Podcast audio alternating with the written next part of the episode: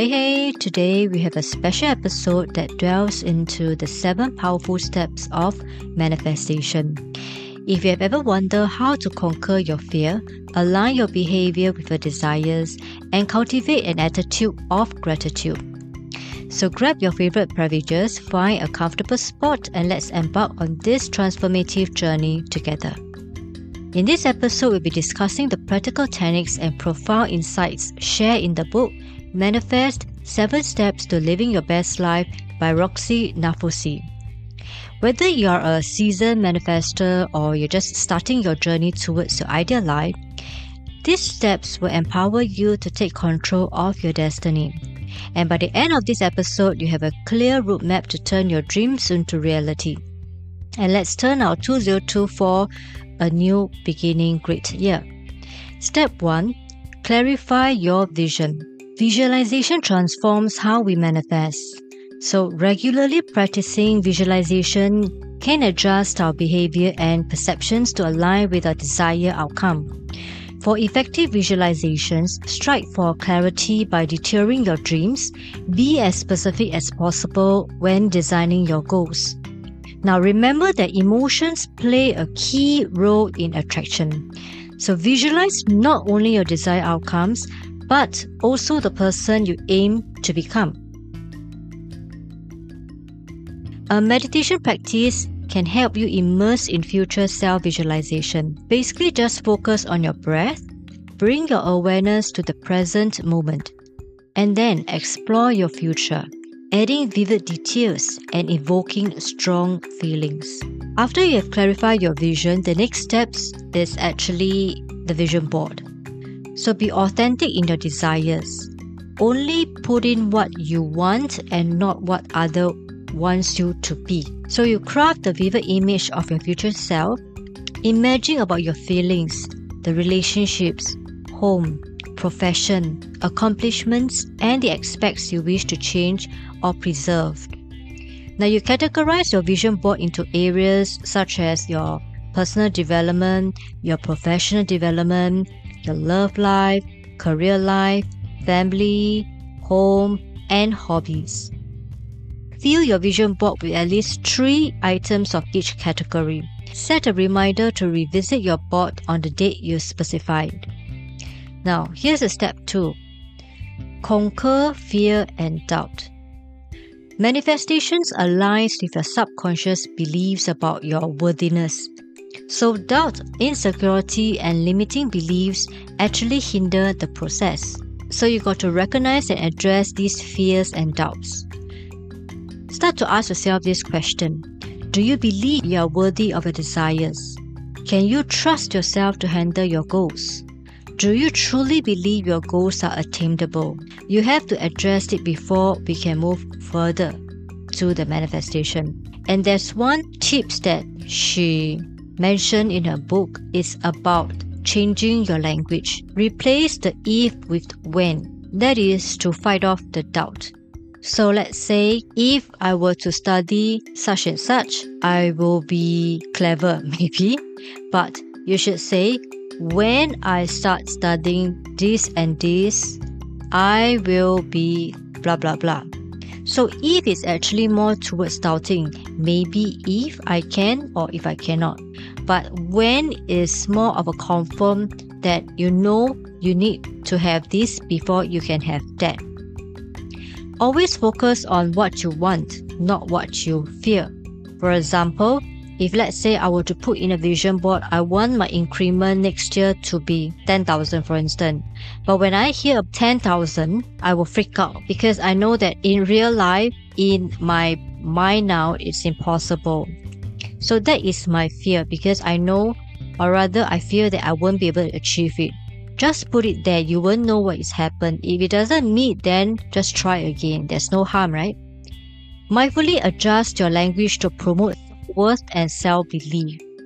Always accept compliments graciously. This is one part which is very hard for me last time. So when people you know tell me or people compliment me oh you have a glowing skin for example and i will say no actually it was just makeup if i remove my makeup you see all my flaws you know but but then does it help you no it doesn't really help you So whatever people contribute, just say thank you, I appreciate that, and that's all, and move on. Now we go into step three, which is align your behavior. Your behavior reflects your self worth. So manifestation requires proactive alignment with empowered version of you. You have to act in harmony with the future you envision. Conquer procrastination and fear of failure. Get comfortable with discomfort because when you step out of your comfort zone, you need to make changes, and that changes can help you to go towards what you manifest. Healthy habits to become the person you wish to be. So, for instance, she quoted example. Let's say you read the seven habits of successful people, right? And one of the few habits, like you wake up at 6 a.m., you know, you make your bed, you have a shower, you meditate, then you grab a cup of coffee, being mindful of drinking your coffee and talking to yourself, that kind of thing. So, these are the steps of those successful people, and all these are healthy habits so you can actually follow and build on your existing uh, lifestyles. The most important thing is embrace authenticity. It has to be you are, who you are comfortable with being who you are, and not whatever that you think you should. Step 4 Overcome Universe Test. Examine where you are settling for less than ideal and compromising your self worth. This is something that I think a lot of us have this issue whereby we always have this scarcity mindset, meaning we always think that there's not much to go around, and if I don't have this, then I'm dead. You know, that kind of thing. But actually, there are a lot of supplies in the universe that is available for us. So instead of just telling yourself, oh, I think I'm good with this pay, so I just stick with it. I don't have to vision myself having a, a better pay. But is this really what you want? Is this really what you think your self worth value? Now use time and energy wisely. I resonate with this a lot because I'm always a giver, but not a taker. So I give a lot of my time and energy, of course, to those I loved. And there is no regret actually, but I feel that there is something that I need to change because my time and energy is very precious, especially when you know we are at the age of moving to so-called a senior citizen very soon. so I feel that these are the time that I really need to focus on myself and my family. Okay. Challenges provide opportunities for growth and resilience. Sometimes, when your desire isn't aligned with your truth worth, then these are those challenges that make you grow further. So, always appreciate challenges and go all your way out to conquer your challenges because this is something that can help you to grow further and faster. Now, step five embrace gratitude without caveat, meaning to say that meaning you're grateful for what you already have, but you also know where you are heading and you are not going to just stop there. But also, you need to provide gratitude for your present moment. So, you express gratitude in these three categories for yourself, for your life, and for the world. Regular gratitude journaling retrains your brain to focus on the positive side. So you shift your mindset from I have to to I get to. Always practice mindfulness to stay in the present moment so that you know what is it that you are grateful for. Notice and appreciate life's small little joys. Let's move into step 6, which is turn envy into inspiration. Always replace your envy with inspiration.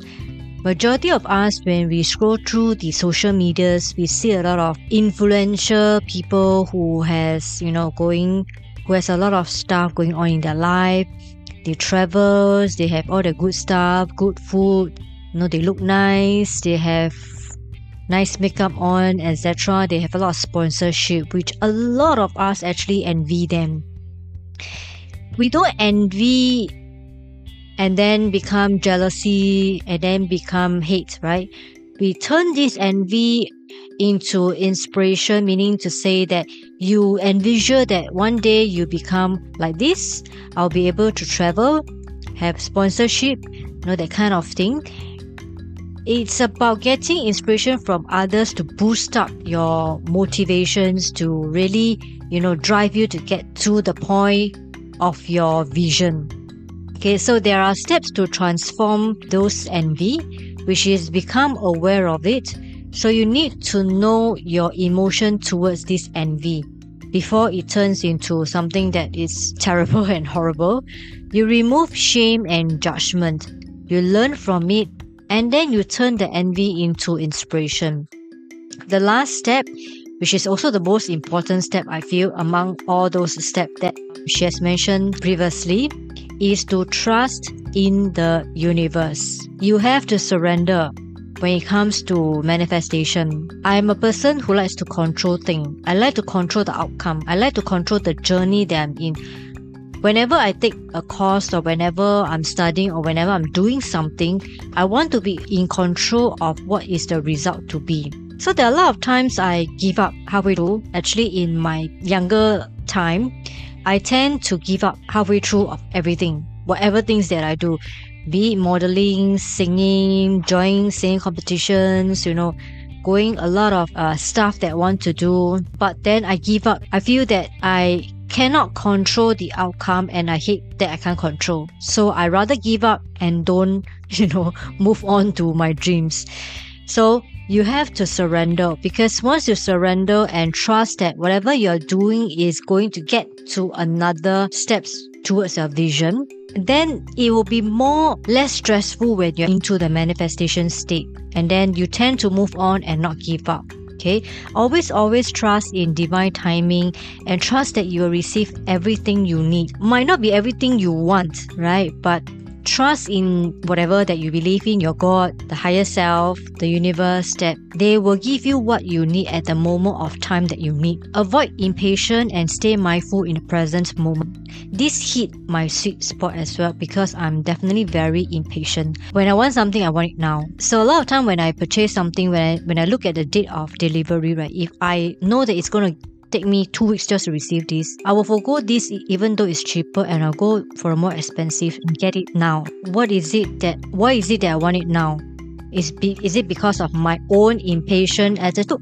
Or is because I'm afraid that, you know, maybe going through uh, delivery from some other countries coming to Singapore, I might miss out or I might lose this parcel because it cost me a great deal to get this thing you know, something like that, which I always have to tune into my own emotion, my own thinking, just to be mindful. Right? So divine timing is essential to manifestation, like what I say. Trust in it and find beauty journey. Feel gratitude of each steps that you take, that it's moving you to your vision. Stop controlling and stop having expectation of the outcome. Remember, manifesting is about aligning your thoughts, your feelings, and actions with a desired reality. Trust in the process, embrace gratitude, and conquer your fears to manifest your dreams. And I hope that this helped you. If you want, maybe you can borrow from the library because I got this book from the library. Uh, or you can get it from Amazon as well, or you can visit her website. So let's meet again. Bye bye.